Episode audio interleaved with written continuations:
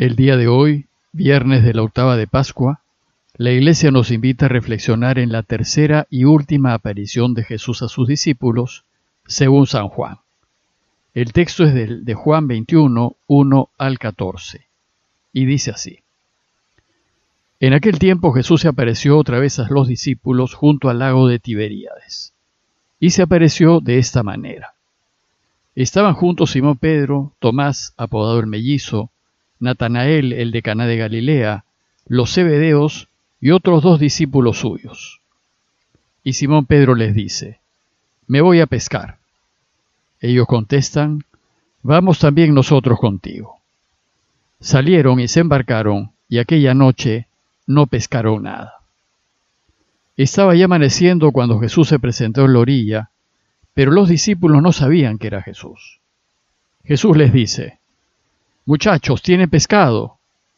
Ellos contestaron, No. Y él les dice, Echen la red a la derecha de la barca y encontrarán. Le echaron y no tenían fuerzas para sacarla por la multitud de peces. Y aquel discípulo que Jesús tanto quería le dice a Pedro, Es el Señor. Al oír que era el Señor, Simón Pedro, que estaba desnudo, se ató la túnica y se echó al agua. Los demás discípulos se acercaron en la barca porque no distaba de la orilla más que unos cien metros, remolcando la red con los peces. Al saltar a tierra, ven unas brasas con un pescado puesto encima y pan. Y Jesús les dice, traigan de los peces que acaban de pescar. Simón Pedro subió a la barca y arrastró hasta la orilla la red repleta de peces grandes, ciento cincuenta y tres. Y aunque eran tantos, no se rompió la red. Jesús les dice, Vamos, coman. Ninguno de los discípulos se atrevía a preguntarle quién era, porque sabían bien que era el Señor. Jesús se acerca, toma el pan y se lo da. Y lo mismo el pescado. Esta fue la tercera vez que Jesús se apareció a los discípulos después de resucitar de entre los muertos. Hasta ayer las reflexiones diarias se centraron en los hechos sucedidos el mismo día de la resurrección. A partir de hoy, la Iglesia nos invita a meditar en las apariciones que siguieron a ese primer domingo. Antes de leerles y comentarles el Evangelio, deseo hacer una breve aclaración. Como dijimos en alguna ocasión anterior, las apariciones de Jesús tienen dos objetivos. Primero, demostrar a sus discípulos que en realidad vive, que efectivamente ha resucitado y que no es una imaginación, ni un espejismo, ni una ilusión. Y segundo, enviar a sus discípulos, a su iglesia, a que vaya y anuncie a todo el mundo la buena noticia del triunfo de la vida. Jesús quiere que salgamos al trabajo y que pongamos manos a la obra, que anunciemos la buena noticia de Jesús y ayudemos a todos en todo. Y para esto nos envía y el texto que hoy les comentaré va a insistir en el trabajo que nos toca hacer, que es pescar para Él. Recuerden que los evangelios son una especie de catecismos de la iglesia del primer siglo, y siempre tenemos que leerlos preguntándonos, ¿qué es lo que el texto de hoy me quiere enseñar? Para que al meditarlos descubramos sus enseñanzas. El texto de hoy empieza diciéndonos que Jesús se apareció otra vez a los discípulos a orillas del mar de Tiberíades. El evangelista Juan solo nos transmite tres apariciones de Jesús. La primera a María Magdalena junto a la tumba vacía, la segunda, que es doble, a sus discípulos primero sin Tomás, el incrédulo, y luego, una semana después, con Tomás.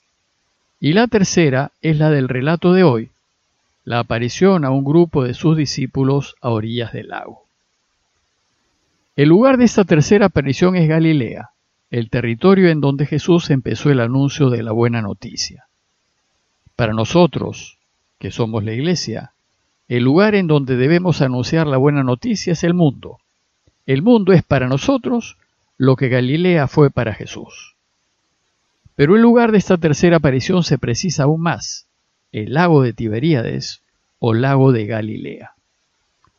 Podemos imaginar que la aparición tuvo lugar a orillas del pueblito de Cafarnaúm, que fue el centro de operaciones de toda la actividad de Jesús en Galilea y que era donde vivían Pedro, Andrés, Santiago, Juan y Mateo.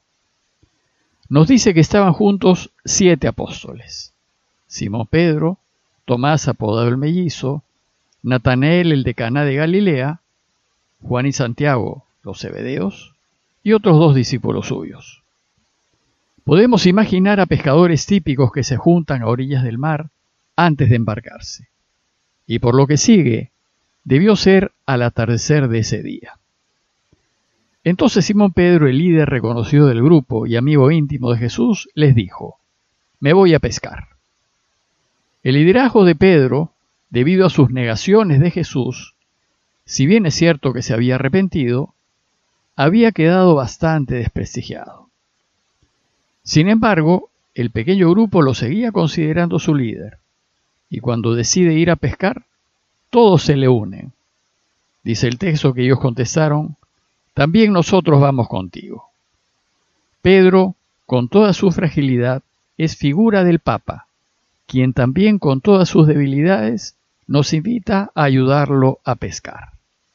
Nuestra respuesta debería ser también, nosotros vamos contigo.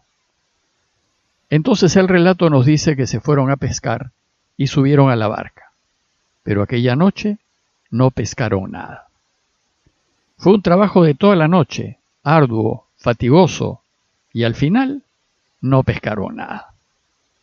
Esta ausencia de peces es lo que marca la enseñanza de hoy.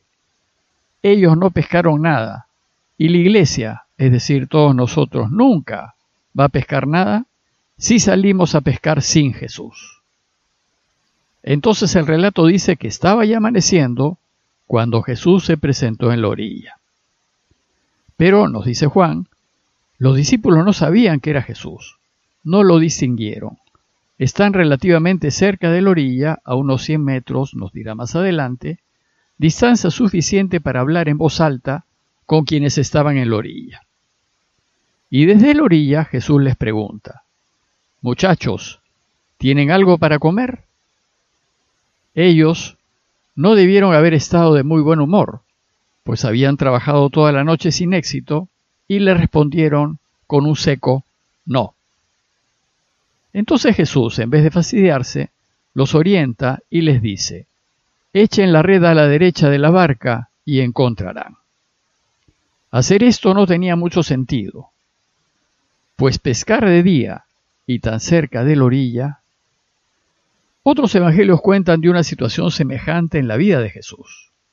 Y tal vez esto resonó en ellos, y a pesar de que les pareció insensata la sugerencia del extraño que estaba en la orilla, decidieron hacerlo y echaron la red. El resultado fue impresionante. No tenían fuerzas para sacar la red por la abundancia de peces. Juan nos quiere enseñar que sólo cuando le prestamos atención a Jesús y seguimos sus sugerencias, entonces daremos mucho fruto. Lo cierto es que la captura debió ser una experiencia desconcertante para todos ellos, pescadores de profesión, que parece que nunca vieron algo así. De nuevo, aquel discípulo que Jesús tanto quería le dijo a Pedro, es el Señor. Este discípulo fue el mismo que ante la tumba vacía creyó. Y ahora también ante el signo que estaba viendo, reconoció la mano del Señor. Entonces Pedro, el apasionado, que a pesar de su caída amaba mucho a Jesús, al oír que era el Señor, se ató la túnica y se tiró al agua. Quería nadar rápidamente a encontrarse cuanto antes con el Señor. Mientras, los otros discípulos fueron en la barca arrastrando la red con los peces, porque estaban solo a unos 100 metros de la orilla. Y aquí Juan nos relata una escena muy tierna, que de nuevo es imagen de la Eucaristía. Al bajar a tierra, vieron unas brasas con un pescado puesto encima y pan.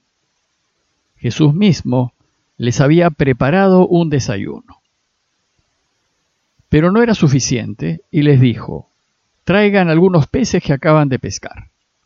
De nuevo el apasionado Pedro subió a la barca y arrastró hasta la orilla la red repleta de peces grandes, 153.